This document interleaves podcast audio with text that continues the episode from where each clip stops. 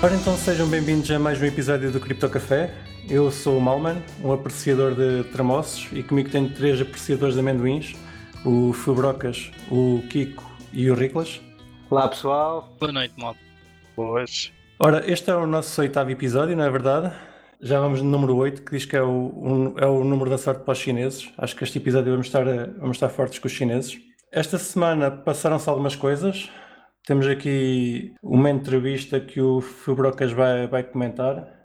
Ora bem, então, esta semana, esta semana vi uma entrevista que eu por acaso gostei bastante.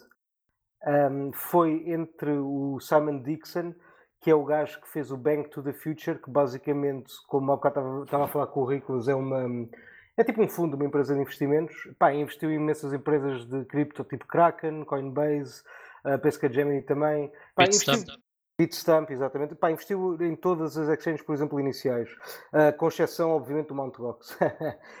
Pá, e o outro gajo, o George Gammon, é, pá, é, um, é um gajo que tem um canal do YouTube, mas que fala muito de finanças. É, pá, ele fala de tudo e tem muitos guests porreiros, basicamente. Traz muitos convidados, meu, tanto de cripto como mundo financeiro. E epá, ele, ele, explica muito através de dashboards e de quadrozinhos uh, como, é que, pá, como é que as finanças funcionam, o dinheiro funciona, uh, o mundo dos investimentos, o que é que o, o governo faz com o dinheiro, etc. Pronto.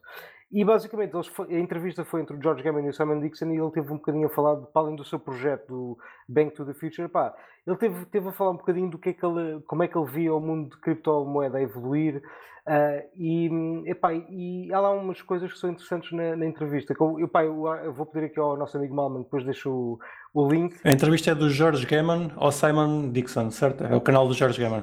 Precisamente. Certo. Queres falar do Bank to the Future? O que é que é?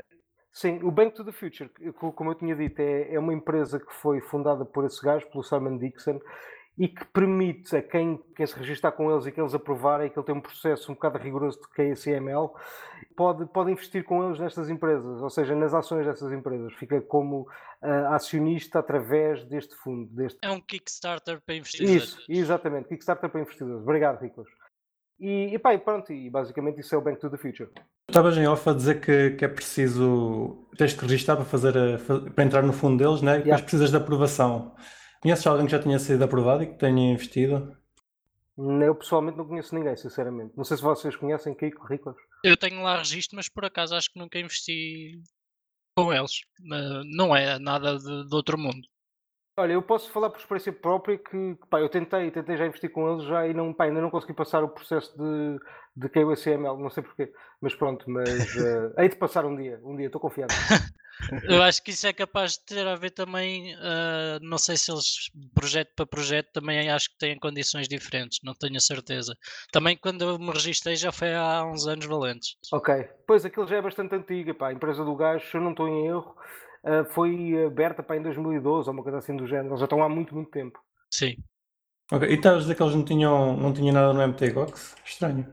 Não, nada, nada, nada. Pronto, se calhar já estavam a contar que aquilo fosse abaixo. Se calhar foram eles.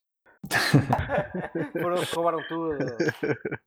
Nós vamos então deixar o link, se vocês depois quiserem vejam, que, que, é, que está interessante a entrevista. Tá, eu aconselho. E subscrevam já o canal deles, do Jorge Cameron, que pelos vistos tem entrevistas interessantes. Temos aqui pelo é. menos dois seguidores assíduos. Epá, e também já agora subscrevam o Cripto Café e façam like e partilhem depois este, este podcast que é brutal também. É melhor do que tu, os outros todos. Sim, sim, diz que são os gajos que estão agora a começar e eles precisam.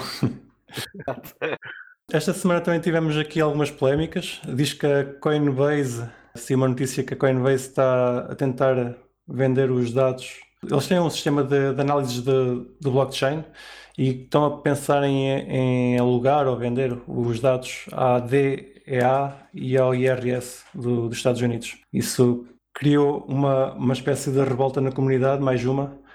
Coinbase cada vez está a ficar mais denegrida perante a comunidade. Vocês acompanharam esta polémica? Sim, Sim. por alto. Mas mais, pá, para mim, o problema está, está no Bitcoin. É? Sim. Vocês usam, usam o Coinbase? Eu não, eu não. Usei já há muitos anos, mas. Exato, também, igualmente. Pá, eu uso algumas vezes, eu vou variando, mas também o Coinbase ainda pá, uso o Pro, obviamente, mas ainda vou usando, é uma das que eu uso, sim. Por acaso nunca tive conta no Coinbase. O, o que eu conheço do Coinbase e a reputação que eu tenho deles é que são extremamente fáceis de usar para quem quer, para quem quer entrar em cripto, ou quem quer comprar a primeira vez Bitcoin ou assim, que, que é extremamente fácil de utilizar e, e acho que eles até permitem utilizar cartão de crédito, que pelo menos até há algum tempo era o único que permitia. Acho que tivemos essa conversa na semana passada e que há vários provedores e até mais antigos do que a Coinbase com cartão. Sim, sim, sim, tu tens razão. Tu- tu- é, é isso. Ah, mas pronto, uma, uma, das grandes, uma das grandes vantagens que eles tinham no início era mesmo essa, era permitiam o cartão e pronto, são, são bastante fáceis de utilizar. Eu pessoalmente também não tenho experiência porque, como disse, não, não tenho conta, mas Sim, são o portal mais amigável e das carteiras Sim. de exchange mais utilizadas eh, têm a sua própria carteira e então são das mais utilizadas pela, sim. pela comunidade, pelas pessoas que, que estão agora a entrar na, na comunidade. Sim, do ponto de vista do, do user experience, eh, está bem feito. Sim, sim. Há dúvidas. Agora, em termos de comunidade, eles estão cada vez a ficar mais queimados. Depende do que tu entendes por comunidade, Claro. não é? Sim, Pois, exato. eles tentam jogar o jogo da- do regulador e querem estar em compliance total e pronto, têm de sujeitar a estas coisas. É, é o que é. não é? Aqui nem sequer tem a ver com a regulação, este caso.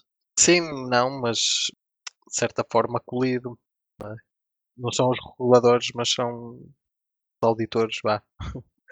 Não concordo, não é? Tipo, Ok. este problema que eles estão a ter é simplesmente ah, uma escolha deles em venderem dados, tal como a Facebook ou a Google vendem os nossos dados pessoais a outras Sim, empresas.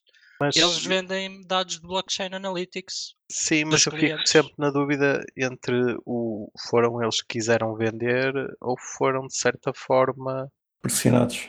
coagidos. Sim.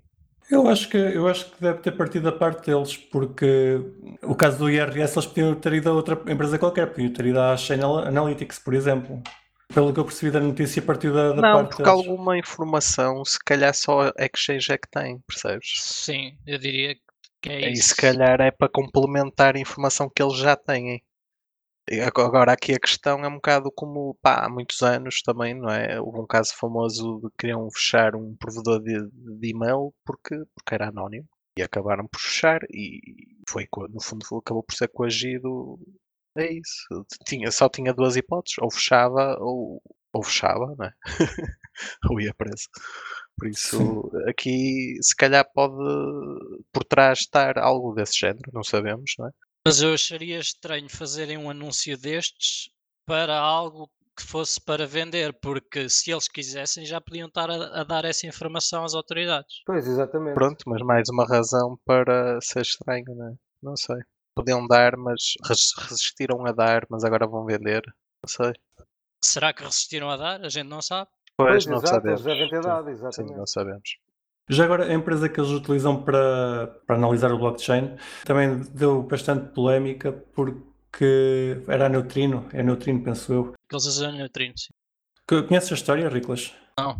Já não me lembro. Já, não- pois, eu também já não me lembro muito bem, estava agora a falar disso. Mas pronto, a a Neutrino era uma empresa que tinha um, um passado um bocado obscuro e também deu alguma polémica eles na altura terem comprado a Neutrino para, especificamente para este caso de analisar o blockchain. Tinha a ver com o caso deles venderem dados, ou depois vou colocar o link no, no podcast se quiserem, se quiserem seguir mais perto do caso. Mais uma notícia desta semana foi o caso do Brave. Ah, yeah. O Brave é um, é um browser que foi feito por umas pessoas que gostam de blockchains, fizeram um ICO para angariar fundos para o Basic Authentication Token, acho que é assim que se diz, e depois querem, querem ou queriam, querem implementar o- esse token no browser e providenciar um browser com vista a ser mais anónimo e facilitar o pagamento entre a utilizadora e provedor de serviços. E esta semana descobriram que quando uma pessoa mete, o- mete, por exemplo, o endereço do Binance, automaticamente é posto o link de referência do, a partida de- das pessoas do Brave, ou do criador, ou da comunidade, de alguém. É, automaticamente é posto um, um link de referência. Fazem eles muito bem. Pois, Também acho que sim, meu. mas não, é- não é um pouco, não é um pouco, sei lá, Pá, é, um- é, pá, é um bocado entrada a pé juntos, sim, mas eh, Eu, eu acho que não é mau, acho que eles fizeram muito bem porque aquilo é tipo é um open source. Epá. Podia ter sido melhor disclose, Sim, não é? podia, podia, devia ter, aliás, devia ter sido tipo Exato, disclose, exato. deviam ter feito um anúncio a dizer: olha, malta, a partir de agora, quando entrarem, tipo, a gente mete o ref link é nosso para fazermos git. Pá, ok, acho que pá, podia dar barraca, mas o pessoal não- pá, ia, ia acabar por aceitar, parece-me a mim. Pá, eles fizeram aquilo um bocado, um bocado, não é? Assim, a, pá, só por baixo da mesa, mas Uma fífia. exato, pá, mas sinceramente acho que aquilo é mesmo não problema. Algum de vocês usa o Brave Eu, eu uso por acaso. como browser principal? Ah, pá, sim, costumo usar a Brave, já me habituei um bocado ao, ao pá, esta porcaria, agora tu uso. Pá, isto basicamente é o Chrome com, com os É, plugins. É, isso, é exatamente isso, mano, é exatamente isso. E tens a cena do, do BAT, já fizeste pagamentos a alguém. Epá, já, já transferi, só que não. aqui- pá, eu, eu acho que neste momento o maior problema de- não é só do Brave, é que a maior parte das plataformas é que o sistema de incentivos ainda não está bem montado, estás a ver? Acho que eles, tipo, pá, se querem mesmo agarrar a malta para usar tokens, então eles têm de, pá, têm de dar tokens à balda, senão, tipo, não vai funcionar. Uma, uma distribuição maior. Já, exatamente. Uhum.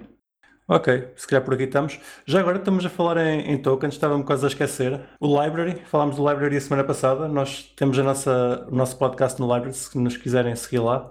E temos alguns ouvintes. Esta semana tivemos um- alguns ouvintes de lá. Alguns não, tivemos mais ouvintes de lá.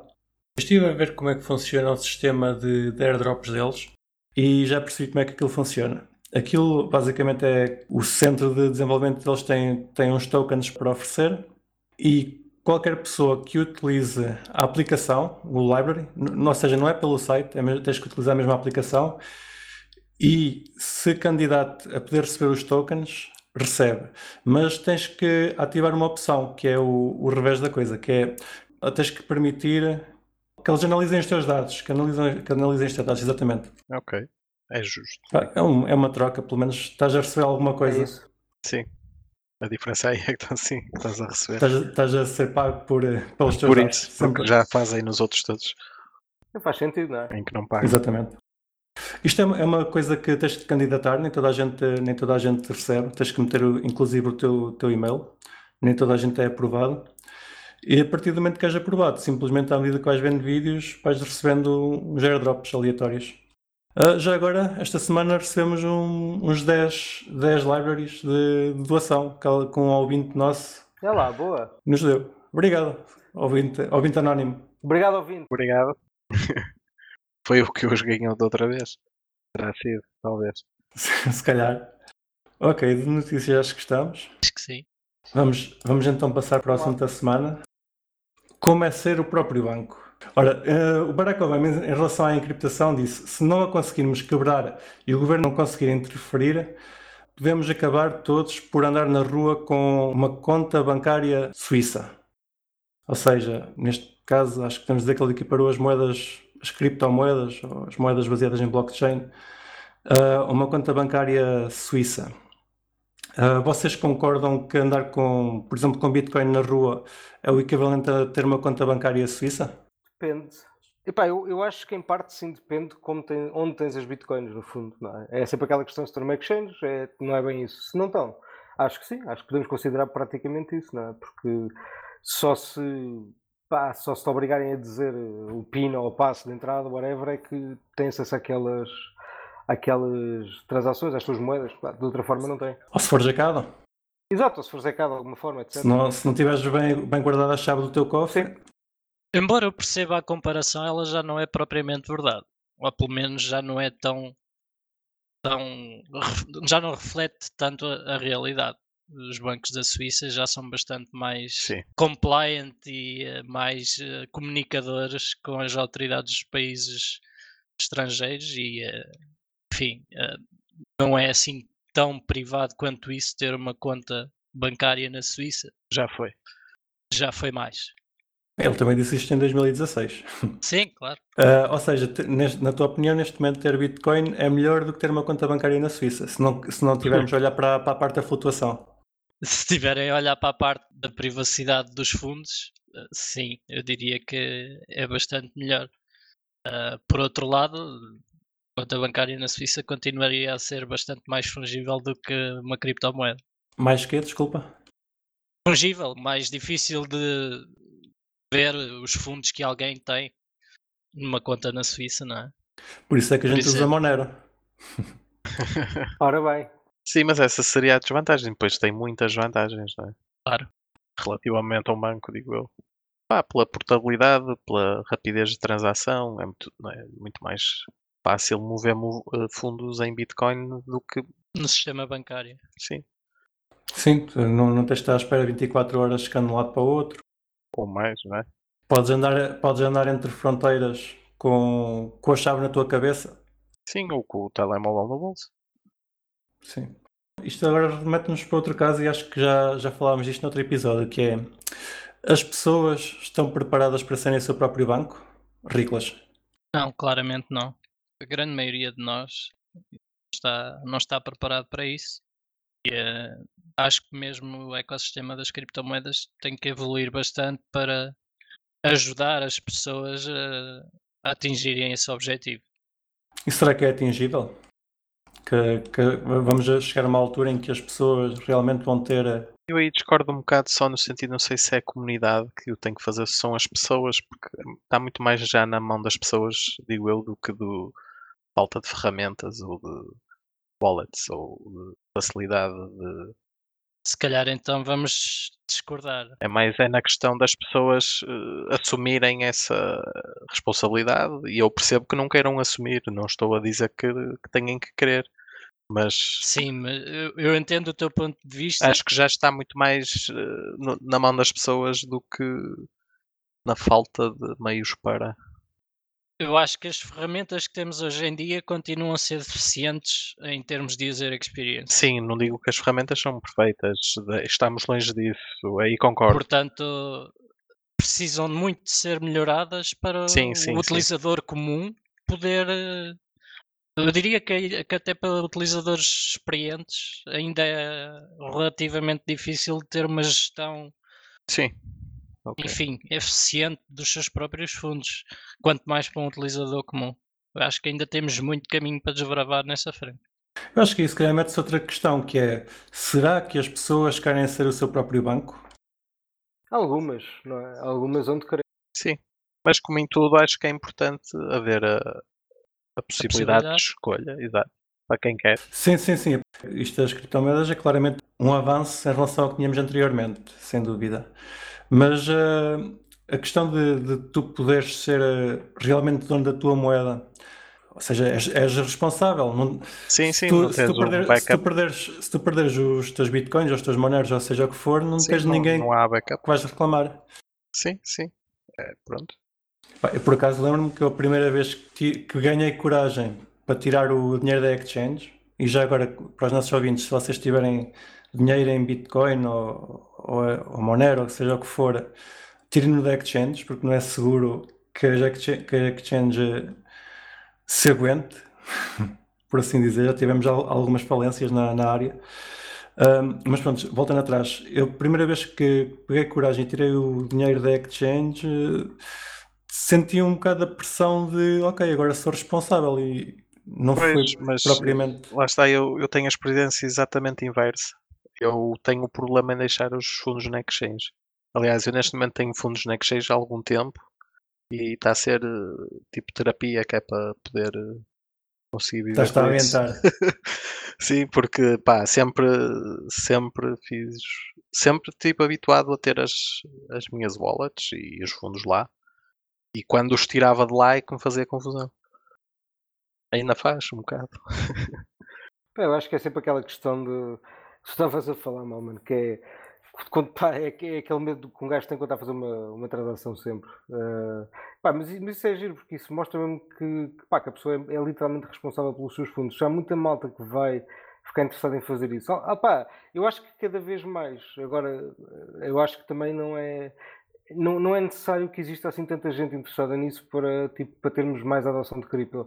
Porque se nós formos a ver uma grande quantidade de apps utilizadas são no fundo ehm, epá, são tipo bom, são exchanges ou são tipo exchanges, ou seja, eh, há, há alguma entidade que te tem o controle das tuas chaves. Sim, estávamos ainda há bocado a falar da Coinbase, que tem uma Sim. carteira e tens o, o dinheiro é controlado por Claro, eles. exatamente. Pá, mas mesmo assim, tipo, essas, essas aplicações estão a crescer imenso em termos de adoção. Pá, porquê? Porque as pessoas querem comprar de qualquer forma ou querem ter uma. uma epá, querem estar expostas a criptomoeda de alguma forma. Pá, até- daí até ser o próprio banco, acho que vai um, um saltito e isso vai demorar um bocado Sim. mais do que as pessoas entrarem em cripto, parece-me a mim. Se calhar um bom passo intermédio seria mais carteiras adotarem um- uma espécie de, pronto, uma, uma experiência de utilizador, voltando à mesma conversa de ainda há pouco, ah, que seja Custódio. mais parecida com, não, eu diria ao contrário, non-custodial, mas com os serviços de uma exchange disponíveis ao pedido da, da pessoa. Sim, tipo multisig. Eu dizia cu- custodial no sentido de ser multisig. Acho que algumas exchanges podiam Exato. fazer isso, não é? Imagina-te fazeres o multisig e depositavas lá os fundos, mas eles na realidade estavam ali naquele espaço Sim, intermédio certo, até decidires se vendias ou compravas mesmo. O que é Sim, que ou seja, os fim. fundos não pertencem exatamente à Exatamente. exchange, Exato. são do utilizador, mas a exchange sabe que eles existem e que estão disponíveis para ser Exato, utilizados. exato. Eu acho que a Bitfinex, a Bitfinex queria fazer alguma coisa desse género. Imagino que haja já exchange. Eu não conheço, mas, mas acho que era um modelo interessante se não, exist, se não existir já, não é? Pá, existem alguns serviços, tipo a Unchained Capital, eles fazem isso, eles têm um serviço que é exatamente para isso, mas eles não são bem uma exchange, no fundo. Isto porque também no fundo ajudava, lá está, na questão da, da, da, da confiança, não é? Porque para o utilizador ao menos fica ali sempre naquela segurança de que à partida se a, se a exchange for hackeada, não é? Os fundos estarão relativamente seguros. Mas não se introduzem outros, tipo, outros problemas com, com multisig, que também não é. Não é Eventualmente, uma... sim. Depois, é, é isso. Se não estamos a substituir um problema por outro, ou, ou ficaria tipo, a utilização realmente melhor. Eu, eu, por acaso, acho que ficava a utilização melhor do que, do que a introdução de algum problema por causa do multisig. Eu mas- acredito é mais é que do ponto de vista da exchange não haja grande incentivo, Incentivo. para fazer isto, exato. Pois, porque eles- exato, exato. Eu Pá. concordo, é, é um bocado por aí que ainda Pois. não existe um, ou que não Soluções existe desse género. desse tipo de soluções, sim. pois. E é necessário vir do lado da, da é? empresa. Eu, eu, há de haver muita gente que compra, vende cripto, chega ao fim nunca tira o da exchange, não é? E, e no fundo para a exchange isso é ótimo porque o dinheiro está a circular numa base de dados e eles com aquele que está parado podem, pá, imagina agora com o Ethereum eles podem pôr aquilo tudo em stake quando, Pois, quando chegar a hora, não é? Sim, ou Mas, comprar, mas em vender. multisig também era possível, não? Também era possível, tipo, se houvesse de ambas as partes esse desejo, pá, porque não? Ou seja, vamos supor como é que exchange tem multisig, mas oferece um serviço de staking na mesma se o utilizador quiser, poderia funcionar. Pronto, e se calhar dava-te um- uma FII ou assim, lá está, Exato. eh, why not? É, é capaz de ser possível de, de fazer o multisig ao contrário, no fundo, nem que fica do lado lá. Eu acho que as exchanges não têm um incentivo para, para querer fazer isso e os utilizadores também não sabem que querem isso, pelo menos. Depois, se calhar também não há procura, exato.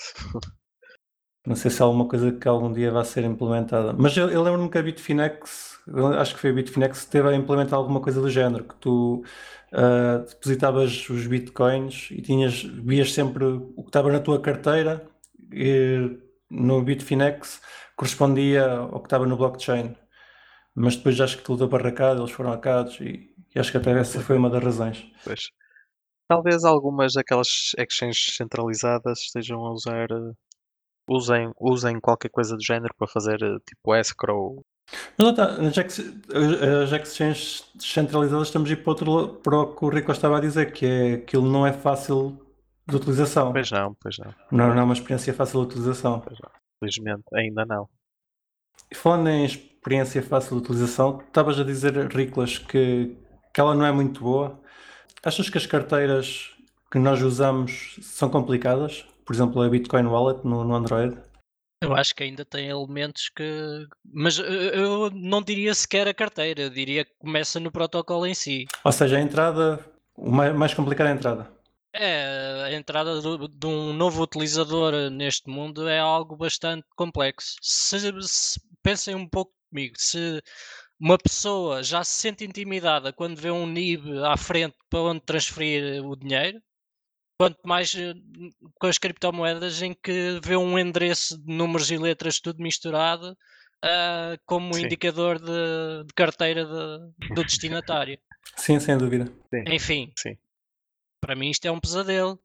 Para mim, para mim não é, mas Mas o pessoal já não está habituado por causa do NIB. achas? Eu acho que há muitas pessoas sei. que nem ao nível estão habituadas. De- Acho que depende muito da faixa etária que falamos, não é? Exato, Se exato, calhar é aí, eh, para menos de, sei lá, 25 anos é algo que é perfeitamente comum e que não assusta, não é? Se calhar sim, podemos dizer que é Sim, algo ge- exatamente. geracional. Pois, há de ser eh, em parte. Yeah, é, é, é, é mesmo por aí, é mesmo por aí. Sim, requer alguma, alguma destreza que, que o pessoal, à partida mais velho, não, não está interessado em, Sim. em adquirir. Algum tem, mas muito, a maioria se calhar não, não é? Por acaso tá- estavas a falar da entrada de cripto. eh, Esta semana um amigo meu decidiu entrar no mercado pela primeira vez. Quis-me comprar eh, um bocadinho de cripto, uma, uma coisa mesmo reduzida.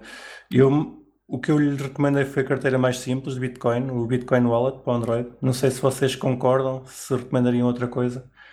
Eu acho que a carteira é bastante simples e para o que é, serve perfeitamente. Concordo. Sim, também acho que sim. E hum, uma, uma das coisas que ele ficou surpreendido, e se calhar é uma das dúvidas que muita gente tem, é que ele criou a carteira e estava a contar de meter um e-mail e uma password e aquilo não lhe pediu nada. Sim.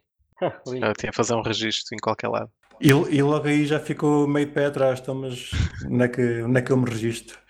Como é, que eu, como é que eu agora guardo isto? E depois, depois, e quando eu perder a password, a quem é que? A quem é que eu vou E pedir? depois, pá, eu, eu aí reforço sempre, eh, quando possível, se na, na, na carteira tiver essa hipó- hipótese de guardar a seed sempre, à parte, sem ser no telemóvel. Ainda hoje ajudei um amigo a recuperar uma carteira, neste caso por acaso era de Monero, mas felizmente ele quando instalou ouviu o que eu disse e guardou a seed, que senão tinha perdido os fundos. Mas sabes qual é que é o problema para mim ainda das seeds? Eu, eu, pá, eu acho que é ótimo, mas quantas pessoas é que depois de guardarem as seeds é que vão reconfirmar? Tipo, experimentam, não é? Sim. Já agora, a seed, para quem não está a ouvir, são 12, 13, ou Não, Depende. são 12 ou 24 palavras. 12 a 24 palavras. Depois a a 13 é o checksum e os 25 é com o checksum, que permite recuperar a carteira através dessas palavras. E, por norma, a maior parte das carteiras já tem, algumas ainda não têm, e guardando essa- essas 25 palavras, 24, podem recuperar, a- podem recuperar a carteira, em- seja em que sítio for. O problema é que há, bem, agora é mais difícil agora porque já há muitos, lá está, muitas formas de, de não, não escrever os nomes errados, mas pá, um bocadinho, há- não, até, há- até há não muito tempo que, pá, que era muito fácil um gajo enganar-se numa palavra e puf, já foste. Não, mas mesmo que tenha a palavra, pelo menos no Monero, no, no Bitcoin, não sei como é que funciona, acho que o protocolo é um pouco É igual. É igual. uma coisa. Só conta as três primeiras letras da palavra, Ah, não, não, não. não? Não, o, que- o que se faz mu- muitas vezes eh, nesse- nesses casos é eh, normalmente a geração, o conjunto de palavras é uma word list conhecida, não é? Ou seja, tu no caso de, de um typo ou de te enganares numa letra qualquer, vais ver ao dicionário as palavras que começam por aquelas letras ou acabam por aquelas letras, não é? Mas só, o que eu estava a dizer é que só as três primeiras letras da palavra é Ok. que contam. Ok. Eu sei, eu, eu sei isto porque eu já eu estive a olhar para a lista do Monero, havia lá umas palavras que eu não conhecia e estive a informar-me como é que eu alterava a lista e eles disseram que eu podia alterar a, a palavra por qualquer outra palavra desde que as três primeiras letras fossem iguais. E a, Oh, a ok. seed funcionava na mesma. Ok. Ok, na- Por acaso acho que no Bitcoin não é, não é assim, é mesmo pela, pela palavra no seu inteiro. Mas, mas por acaso já me aconteceu perder acesso a carteiras que eu achava que tinha acesso por, por, pá, por reduzido. Pá, posteriormente, eh, numa delas consegui voltar a entrar por causa disso, porque pá, fui por palavra a palavra a tentar perceber onde é que tinha sido o erro. Mas, eh, pá, mas pronto, acho que é, é possível acontecer Sim, também. acontece. E lá está porquê? Porque um gajo normalmente quando tem sido não experimenta, tipo, eh, tipo entrar basicamente, voltar a utilizar a SID. Sim, voltar a recuperar a carteira, nem que seja no outro lado, só para ver se, se o endereço que dá é o mesmo. Sim. Exatamente. E depois já é tarde, não é? Não E der. reparem que até agora temos estado sempre a falar de user experience. Exatamente. Sim. Ou então também se pode tentar pedir ao, ao Craig Wright, que é o Satoshi Nakamoto, obviamente, para, para recuperar as nossas moedas. Certamente o fará. Opa, aquele fail dele foi muito bom. Ele disse uma coisa engraçada esta semana que eu já não me lembro. Sim, foi à pala de, de- alguém assinou supostamente aquela transação, se pensa-se, Sim, sim. não é? A dizer que ele era fraude. Sim. Ele teve a dizer que aquilo não era nada. Não funcionava assim. às vezes Não contava com uma assinatura. Estávamos a falar então de seeds, que como o Riclas diz, não é propriamente uma coisa simples. para, para a user experience de- do pessoal. Como é que vocês guardam a vossa chave privada? Tem alguma estratégia? Tem algum guardam no papel? Pá, em muitos sítios diferentes. Pois, É o que eu tenho pois é isso. Parte do método de segurança é não revelar o método de segurança. Exato. Se calhar foi uma má pergunta. Ah, pá, eu queria saber onde é que vocês guardavam, que eu ia depois lá o procurar. problema é esse, eu até dizia, mas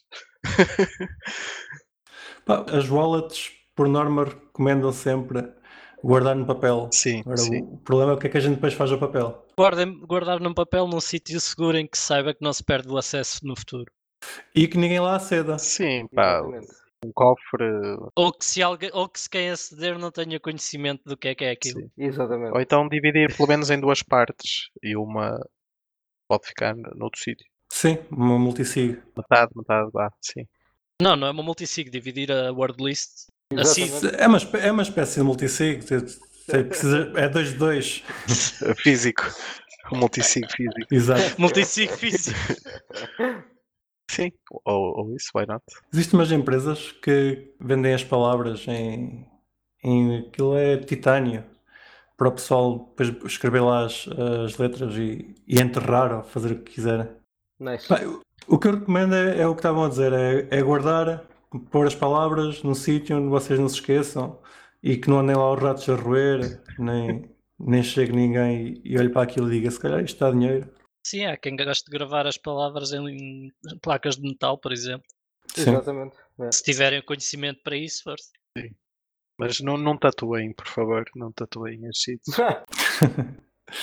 Ah, já agora, hardware wallets, vocês são a favor, são contra?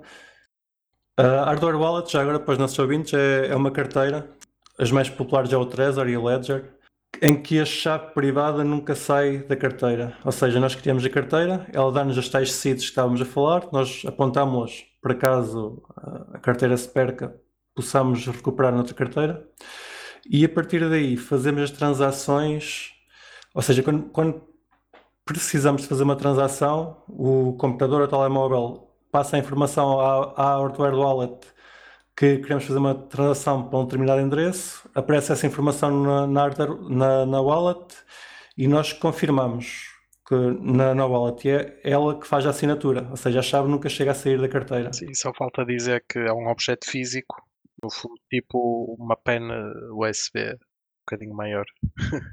Sim. Uh, vocês têm, têm hardware wallet? Fabrocas? Pá, não, eu pessoalmente não uso, eh, mas isso é porque também não, lá está, não, não tenho, não faço muitas transações. Então, epá, e prefiro guardar a- no método antigo, prefiro ter, ter sido guardada numa, numa folhinha e, epá, e saber a localização. Mas sim, mas epá, já aconselhei hardware wallet a pessoas, amigos meus, a pessoas próximas, eles usam, pá, não tem problema nenhum. Ahm, eu também tenho, mas não uso pessoalmente. yeah. Por enquanto está guardada e sei lhe dar uso. Podes usá-la como uma cold wallet, só para guardar, Exatamente, sim. não é um mau uso. Hei de fazer isso, hei de fazer isso. Pá, ainda assim prefiro, prefiro o método antigo, eu pessoalmente. É, é isso. Sim, mas podes ter os dois, lá está. E o papel é o fail-safe, bah, ultimado. Pá, o problema que eu tenho com a hardware wallet é que tu olhas para aquilo e sabes o que é. Sabes que à partida tem lá alguma coisa guardada dentro. Pois bem visto.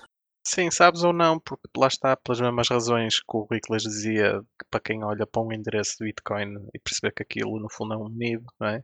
Quem olha para uma hardware wallet e não sabe o que é, também vê, sei lá, um leitor de MP3 ou. Mas cada vez vais mais sabendo e, Sim, e elas sim, são ok. bastante fáceis de distinguir Sim, de outro, de outro objeto. Eu acho que aí também entra um pouco uma, uma solução que alguns diriam um pouco mais paranoica, que é ter eh, um telemóvel dedicado como carteira de hardware. E a pessoa não sabe o que é que está naquele telemóvel.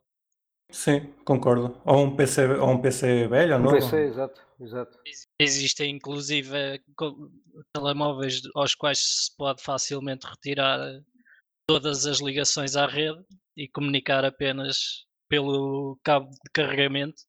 Ficam com um air gap hardware wallet. Exato. Podem assinar de forma completamente offline. Offline. Sim, sim. Concordo. Tens, tens, tens hardware wallet, Riclas? Ou usas? Tenho. Não, não utilizo com muita frequência, mas tenho. Eu por acaso tenho, tenho, tenho as duas, tenho o Trezor e tenho o Ledger e utilizo só o Trezor, mas é, é tal coisa, não, não sou muito fã. Sim, também ainda não há muito sítio para usar, não é? Também. Ah, uso, uso no PC, quando tenho que usar, uso no PC. Eu acho que basicamente é, enfim, é olhar para os nossos fundos e ver o que é que nós queremos e se queremos utilizar uma utilização diária dos fundos, não vamos utilizar numa hardware wallet, usar numa carteira ou no telemóvel ou ah, sim, em teoria no telemóvel, uma carteira qualquer com alguns fundos e talvez uma hardware wallet eh, guardada em casa bem escondida com mais fundos e eh, quem sabe uma paper wallet num cofre para, Para a forma. para a grande maioria dos vossos fundos. Já agora, quando, quando recebeste a tua hardware wallet, e tu também tens, não é, Fibrocas? Vocês ver- verificaram o holograma, se estava, se estava quebrado, se estava... se passava alguma coisa com ele? Epá, eu sinceramente não, não. Quer dizer, não verifiquei, porque ele vinha na caixa, estava tudo selado e, e também, como eu te disse, aquilo está, eu não- nunca, nunca abri a caixa para ver, mas nunca, nunca experimentei. A única coisa que eu vi que foi que estava bem selado e pronto.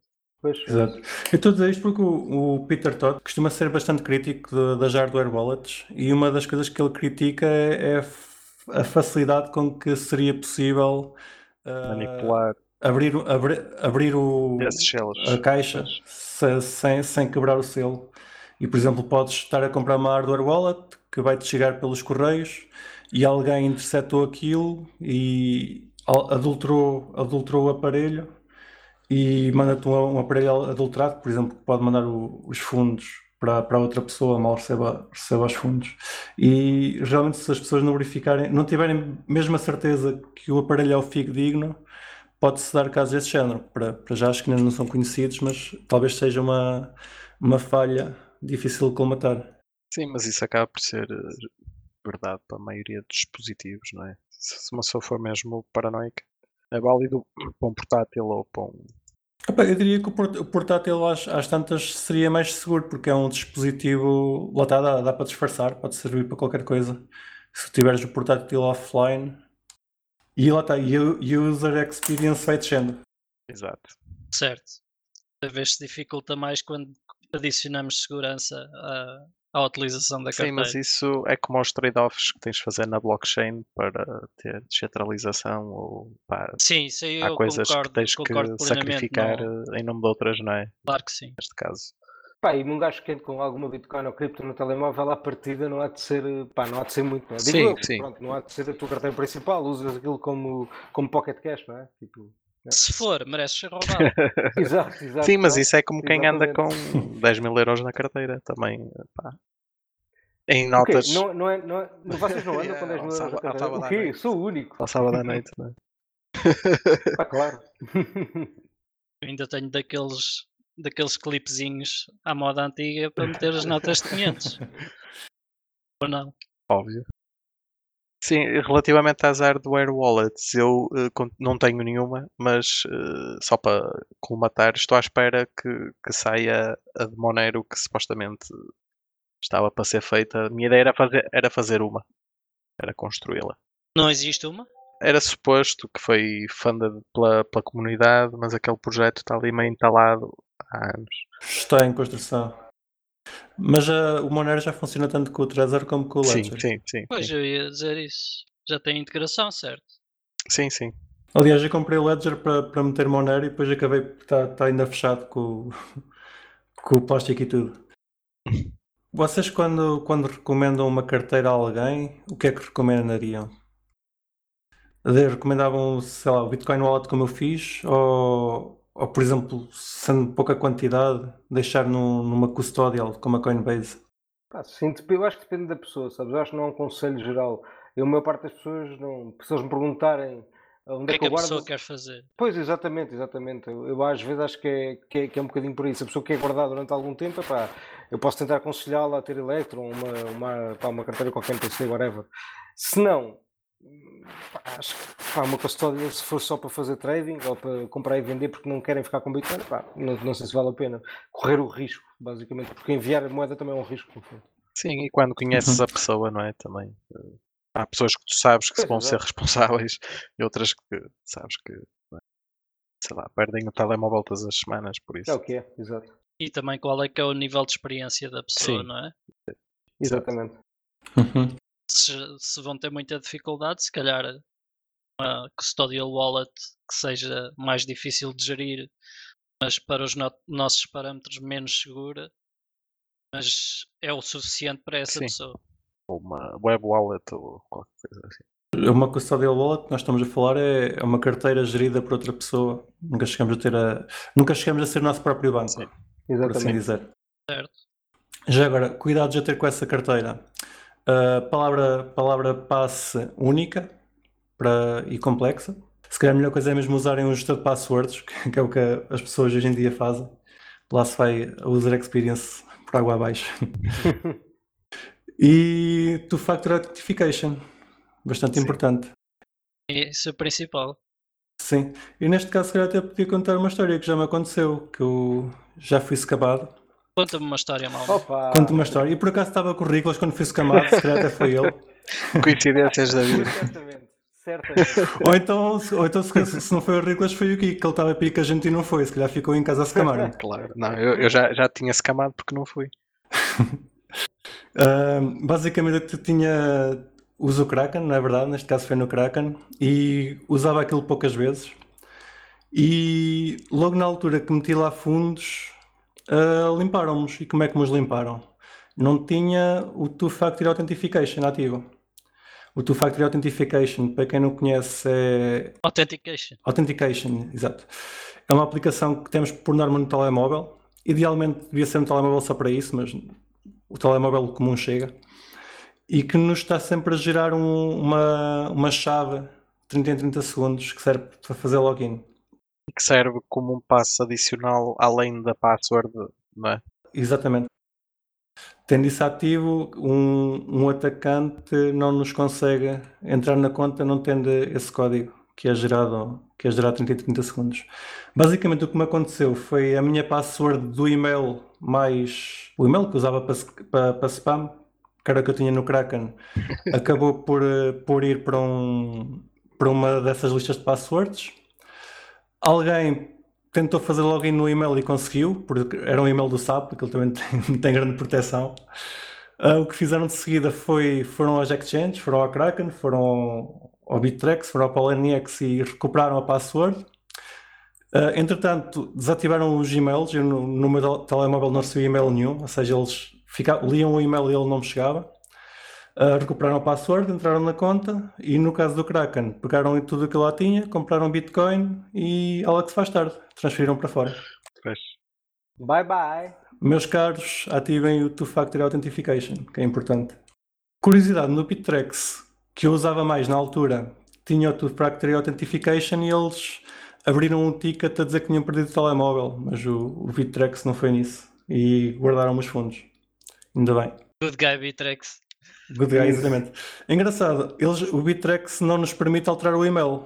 Eu depois alterei o e-mail, tirei o e-mail do SAP desses sítios todos. E o Bittrex ainda hoje tem, tem lá o e-mail do SAP porque eles não permitem alterar o e-mail de Mas maneira tu aí nenhuma. devias era ter uma conta de e-mail já agora para essas coisas. Que não fosse a conta de e-mail para spam. Sim, sim, sim, sim, sim. Só naquela. Sim, agora já tenho, agora já Ok. tenho. Fair enough. É, talvez seja uma boa Sim, prática. talvez. Talvez. Talvez, talvez. Senão, e-mails Realmente. phishing ali no meio dos e-mails da Exchange é estar a pedi-las. Exato. É verdade. Ah, já agora, curiosidade, o Bittrex ah, disse ao, lá ao scammer que, pa- que não, não lhe dava a password, que precisava de dados e de certificação que era mesmo eu. E eu, quando mandei o e-mail ao Bittrex a reclamar que queria mudar o e-mail porque tinha marcado a conta, eles desbloquearam uma conta porque estava, podia ter sido a cada. E depois fizeram mandar a confirmar os dados. Fizeram eles muito bem. Exatamente. E pronto, foi isso. Foi a minha história com, com o Custodial. Por acaso, de outra forma, nu- nunca fui a cabo. Nunca, nunca me entraram no PC para, para roubar fundos. Então, eu não tenho aqui grandes fundos, nem no telemóvel, mas tenho sempre alguma coisa e, e com a esperança que um dia seja a cabo para ter uma história para contar. Ainda não aconteceu. Não foi desta. Em termos de segurança, digamos assim, ou de hacks, eh, A única coisa que me aconteceu também foi um ataque de search and replace. Basicamente, o que, o que aconteceu foi tinha uma, uma extensão no browser que instalei para ver o preço da Bitcoin e eh, lá dentro tinha um códigozinho que substituía as carteiras Bitcoin todas que eu via no browser por carteiras próprias do hacker que fez o plugin. e então roubaram-me ainda 5 bitcoins na altura. Valente. Que, Olha lá. que foram para a carteira do, do piratinha que fez a extensão. É óbvio. Sim, ou seja, tu, tu no fundo vias qualquer endereço que tu visses no ecrã era dele. Era Por um substituído dele. por. Sim, sim, ok. era substituído por um dele e eu só reparei quando Explorer. vi que as transações não estavam a chegar ao destino, fui ver a página de onde estava a enviar eh, os fundos e reparei que havia ali um pescar muito rápido quando estava a carregar a página. E eh, depois, a partir daí, fui ler o código da extensão e ver que realmente estava lá uma brincadeira dessas. É assim que eles nos apanham. Pois é. Brincalhões. Já, isso é uma coisa que costuma acontecer muito. Quer dizer, agora não sei se acontece tanto, mas li muitas histórias disso é no, no Tor. Que hum, os, os nodes de, de saída de tráfego ah, têm- fazem também uma espécie, um ataque desse género, que é primeiro forçam-te a não usar HTTP, HTTPS, usa- ah, forçam-te a ir para HTTP. Ou seja, por HTTPS eles não conseguem fazer isso. E depois no fim de estarem em HTTP, eles alteram os endereços todos também para o endereço do atacante. E, e limpam assim o dinheiro que o pessoal está a tentar transferir para algum lado. Pois. É preciso ter cuidado a usar certas ferramentas para determinadas coisas, não é? Motor. Mas nem toda a gente teria, por exemplo, o conhecimento que eu tinha Sim, para poder sim, ver sim, eh, o código da extensão e reparar que ali que era ali que estava o problema. Ah, enfim, é bastante complicado Sim, e, o utilizador normal detectar problemas sim, e até admira-se é essas ex- extensões passarem no crivo das App Stores, não é? Das, Se calhar agora já há uns filtros que conseguem detectar, eh, pois, isso já foi há muitos anos, suponho. Não? já foi há alguns anos, sim, sim, sim. Na altura em que 5 bitcoins não era um grande prejuízo. Sim, e hoje em dia se calhar é mais difícil, mas se calhar isso já aconteceu com algumas extensões. Eles lançam a extensão, deixam andar bem aquilo durante uns meses, a malta vai instalando e depois dão o golpe. Fazes uma atualização. Sim, há uma, sai uma atualização e de repente, pá, não sei, lá está, está a fazer isso que faz o Riclas. Há outras que estão a procurar seeds ou endereços, eh, há tudo, não é? Há Sim. tudo. Eu, por acaso, disso tenho muito cuidado. Eu uso bem três ou quatro extensões. Tenho esse cuidado, por acaso, com extensões. Eu também tento ter um bocadinho. Sim, mas pá, mas acho que também é possível do nada, tipo, pessoal, um gajo ter azar. Sim, Às sim, deve sim, acontecer. Nunca sabes o que é que vai na cabeça do developer, o gajo. Acorda mal disposto. Hum, será que estes meninos têm uma Bitcoin? Vamos Não, pá, não é? Porque depois eh, o gajo, se calhar em donations, nunca na vida vai ganhar o que ganha num golpe desses, né? Ou seja, o crime compensa, pessoal. Façam extensões. É por isso que quando eu faço uma transferência de algum valor, primeiro vai sempre um euro ou dois, e depois vai o resto. Claro, exato, como toda a gente acha que faz isso. Isso é uma boa prática a ter quando se envia É. grandes quantidades de fundos. É o que dá a ser o próprio banco, pá. Depois tem que, ter, tem que aprender estas coisas. E lá se vai o user experience. Ou outras responsabilidades. Exatamente. Com grande poder vem grande responsabilidade, já dizia o, o tio do Spider-Man, né? Tio Ben é que sabia. tio Ben, tio Ben. Tio Ben. Então, eh, mais uma responsabilidade que nós temos ao ser o nosso próprio banco é o que é que acontece ao nosso dinheiro quando nós vamos desta para melhor. Vocês têm algum plano, caso vocês desaparecessem agora, neste momento, e esse um raio que isso aqui, na casa de cada um, o que é que acontecia aos vossos pertences criptos? Eu não, eu não tenho, eu não tenho. Ficam, perdiam-se para sempre, infelizmente. Perdiam-se. sim. Sim. Mas já vi, já vi uma talk muito boa sobre isto. Depois deixamos, não é? Sim, a melhor tática é aquela, é aquela que ninguém sabe, que, que, que não se sabe. Portanto, se calhar é melhor não falarmos aqui dos nossos casos, mas Eu posso dizer que a do Malman, posso já dizer que ele disse ao gato Chidos e o gato sabe, por isso olha para o gato consegue perceber. Mas não é fácil fazê-lo falar. É isso. Não, exi- existe, existe algumas táticas. eh, uma das que eu tenho ouvido é, é, é, por exemplo, dar metade da SIDA a uma pessoa e outra metade a um advogado. E, e na parte em que nós, quando nós falecemos, o advogado dá, dá a parte que falta e, e fica aos familiares com, com os pertences. Ou então faz com a tua mulher. Bom, há sempre essa hipótese. Sim, convém, convém ser um advogado Sim, velho. mas Quer dizer, Exato. velho não sei, ainda bem, ainda bem primeiro que já podes ficar sem fundos antes de morrer. Exato. é mais perigoso. Uh, sim. Sim, mas acho que sim, é por aí. É um multisig de alguma forma, seja metade com o advogado ou no testamento, deixar outra em algum local que tu sabes que vai ser encontrado. Pá, então faça como a gente, faça o wing it. Pá, se forem, olha, paciência, evapora-se. É a vida. Pá, Há uma história de um, de um senhor qualquer que morreu já há uns dois anos, talvez, na altura em que o Ripple estava na moda, e os familiares sabiam que, eles- que ele tinha uns milhões em Ripple que, que ele ganhou, e como o senhor morreu, eles não fazi- ficaram sem, sem acesso ao dinheiro, não, fazi- não fa- fazem ideia como é que ele guardava, guardava as, as passwords e as seeds. E lá se foi, pronto, ficou, ficou para ninguém, ganhou a rede. Também é dinheiro que não se perde, é dinheiro que a, que a rede acaba por, Sim, está a Por ajudar os outros, não é? Moeda que sai de circulação.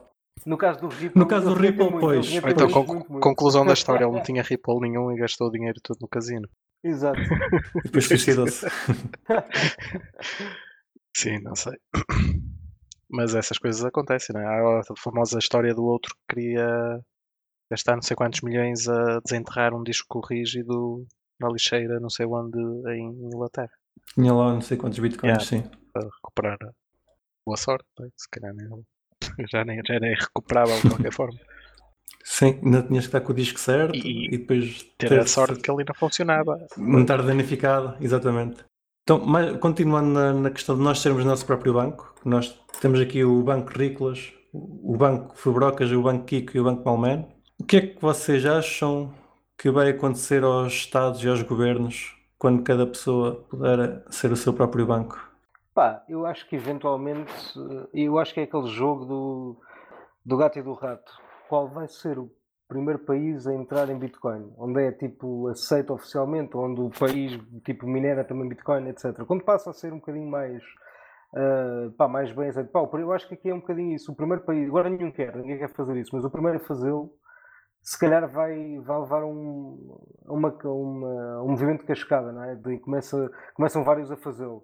Epá, não sei, acho que se calhar eles não vão gostar inicialmente, mas talvez eh, possam ver os benefícios que é para as pessoas que querem usar o seu dinheiro como querem usar. Não sei, mas acho que não. Acho que isso era uma, é uma visão um bocado utópica. talvez, Eu acho que o que se mete aqui era o que o Barack Obama estava a dizer e que o Vladimir Putin também disse em, em 2018, que é o facto de, hoje em dia, se tu te comportas mal segundo as regras do governo, eles têm autoridade para te confiscar os bens e, e as contas bancárias. Na questão do cripto, eles não têm autoridade para isso. É inconfiscável, a menos que eles te, te torturem, por assim dizer. Ou seja, também já, já sabes que incorres um risco diferente de outra pessoa que tenha que não use cripto, no fundo. é? Por exemplo, nos Estados Unidos, se calhar. Se eles quiserem se dar o teu dinheiro, então vão-te torturar de alguma forma. Pronto. Então, porque esse é o risco se calhar vão. Sim. Ah, vocês têm opinião, Riclas? Perdi-me um pouco. Qual é, qual é que era a Que, questão que, mesmo? que, que é que, o- que os governos, como é que os governos vão, vão interagir com cripto numa altura em que, que eles deixam de ter o poder de, de, intera- de interferir com, É com- assim, um, um pouco mais sobre esse assunto, acho que também pode, novamente, vejam a entrevista do Simon Dixon, George Gamer, que eles falam nisso, nesse assunto. E talvez um pouco fora disso, é, a única coisa que, o- que os governos têm aí em eh, que ver com essa conversa é na questão da política monetária porque, e dos fundos que a pessoa tem ou deixa de ter. Eu acho que isso não é propriamente um problema ou, ou não deverá ser um problema para, para as pessoas ah, o facto de, dos governos estarem mais alerta para os criptoativos ou quer que seja. A questão é que os, os governos hoje em dia uma das maneiras deles se financiarem é inflacionando a moeda. E isto do cripto vai-lhes tirar, vai tirar esse poder que, parecendo que não, ainda é ainda é Sim, mas, mas é uma coisa boa. Não é? É uma coisa boa eles perderem Sim, essa, pode- esse vício mas não destrutivo. totalmente, não, não é? não eles- totalmente, claro. Eles podem continuar a cobrar impostos de outras Sim, formas. exatamente, claro. Agora não vão poder a financiar, não é? jabardar a moeda como andam a fazer, porque só saímos a perder. Nós saímos sempre a perder, não é? Nós, pá, entre aspas, povo. não é? A nós não nos serve, no fundo, interesse nenhum. Sim, no, fim, no final, acaba- possivelmente acaba- acabamos com uma sociedade mais, mais justa no sentido de Em que. teoria, agora, óbvio que pá, Não, mas, mas mesmo na, na- na questão de, de colet- de coletar impostos, ah, se calhar vai dar um bocado mais de poder. Quer dizer, a partir de se não pagas impostos, vais preso. Eles têm Não, sempre mas, esse. eh, cobras Sim, diretamente de outras formas, não é? Nem todos os impostos são diretos. E mesmo diretamente, também dá, não é? Exato, exatamente. Dá para cobrar como, como se cobra hoje, é, em vez de terem acesso direto às tuas contas, pá, não tem, mas tens de pagar os impostos das empresas também, etc. Ou seja, a maior parte deles tens de pagar nas Pois, compras, ou quando recebes quando o compras. salário, por exemplo, na morte do pessoal. E, os que não tens, epá, também, também fazem como o fiz que fazia antigamente, tipo, se te, te, pá, declaras mil euros por mês e tens um Ferrari, hum, pronto, vão ver, etc. Pronto, é um exemplo estúpido, mas é um bocado por aí, não é? Eu acho que não é preciso terem acesso direto às suas contas para conseguirem fazer cumprir as regras, parece Sim, é? ou ainda mais para mim nesse, nesse caso é democratizas uma coisa que apenas poucos têm neste momento, não é? Que isso existe no mundo atual, mas paga-se e caro, não é? E nem todos têm acesso. Com as cripto democratizas isso. Passam todos a ter acesso. Nivelas o plano de jogo. Sim, certo, certo. Eu acho que é bom, eu acho que é ótimo. É, é ótimo para todos, até porque repara, um governo, um governo se disser assim, pá, nós pá, temos Bitcoin, pá, é, é possível nós verificarmos se eles têm Bitcoin, quanto é que têm, etc. etc. Pá, isso é vantajoso para, para toda a gente, acho eu. Isto se eles não usarem uma moeda privada, que eles têm Sim, bastante. claro, obviamente. Mas mesmo usando uma moeda privada, porque repara, eu- nós estamos a assumir que as pessoas vão preferir sempre a Bitcoin, digo eu. Ma- Mas, imaginando que, que- que eles vão utilizar uma moeda privada, que não- pelo menos para mim e para o Kiko, é, é, é, é, é certeza que as moedas privadas Sim, serão mas, mas eu, eu neste Certo, caso, certo. por exemplo, para um governo, para um governo acho bem que usem uma moeda transparente, porque acho que é, que é isso que eles Sim, mas o que, eu ia, o que eu ia dizer é eles hoje em dia já têm possibilidade de fazer as contas públicas Exato, e não o fazem porque não querem. Exatamente. e não o fazem, exatamente. Sempre que têm, sempre que conseguem não, Sim, não mas é mostrar muito contas. mais eh, transparente do que foi, não é? Desde sempre. Hoje em dia, o acesso que tens eh, à forma como o dinheiro. Sim, e como o dinheiro é investido, e para onde vai, e para onde vai. Ainda, ainda não sabes tudo, como é óbvio, mas já sabes muito, não é? Muito mais do que. Sim. Agora, se calhar, eu nisso defendo, acho que o Bitcoin era perfeito para os governos, sim, para podermos auditar tudo. Pois, exatamente. Cuidado, Deloitte e PWGs, P, P, yeah, PWGs da vida, porque isto aqui vai PwC. ser... PwC, obrigado, PWG, porra. PwCs da vida, porque parece-me que nesse aspecto a Bitcoin vai facilitar um bocadinho a auditoria de coisas. Opa, ou outras criptomoedas podem facilitar a auditoria direta de, pá, de contas, que é fixe também. Sim, é preciso quererem ser auditados. Mas aí, mas aí se eles não querem, então eu também não quero. E estou numa. Exato, É, lá está. É isso. Acho que estamos a, a jogar esse jogo neste momento. Mas, mas já, já estamos a jogar isso neste momento, não- sem ser Pois, é, concreto. exato, exato. Mas acho que as cripto só vêm ajudar-nos a nós uh, a fazer esse jogo, mas uh, agora temos a vantagem que não tínhamos. Pelo menos está disponível para toda a gente. Exato, exato. Democratizou. E podemos ser nós todos em querendo o nosso próprio banco. Sim, é Exatamente. ter um, banco suíço no bolso, não é? Uma conta de um banco suíço. Um Um bocadinho. bocadinho melhor. Barack Obama é que tinha razão. Ah, acho que estamos bem por este episódio. Há uma- mais alguma coisa que queiram acrescentar? Epá, não se esqueçam de partilhar este podcast, fazer like e, e etc. Exatamente. Ah, utilizei o Coin ATC do Riclas. Ah, ele vai meter um, um código de promoção que é o CryptoCafé 10, em que vocês vão ter 10% de desconto em cada Bitcoin que compram. Oh yeah! É isso, né? Ok, Sim. Tem 10% de desconto na FI se meterem Crypto Café 10. Ah, é só na FICRA, se precisarem de Bitcoin. e eu já comprei. Utilizem a pool portuguesa, pool.xmr.pt e ouçam o nosso podcast, que nós gostamos que vocês nos E ouçam. mandem perguntas e essas coisas que a gente gosta também. Exatamente, mandem-nos perguntas. Tem o nosso e-mail, geral.criptocafé.pt uh, tem o nosso Telegram, tem o YouTube, tem muitos sítios, tem o SoundCloud, Library, o Spotify, do que há, não falta nada. e acho que é isso. Não falta nada. Já é muita coisa. Ora bem, E este foi o nosso episódio 8 da sorte. Para, para a semana não há episódio 9 porque os chineses não gostam. E eles é que mandam nisto agora. Até para a semana. Um abraço, pessoal. Até para a semana, mal. abraço.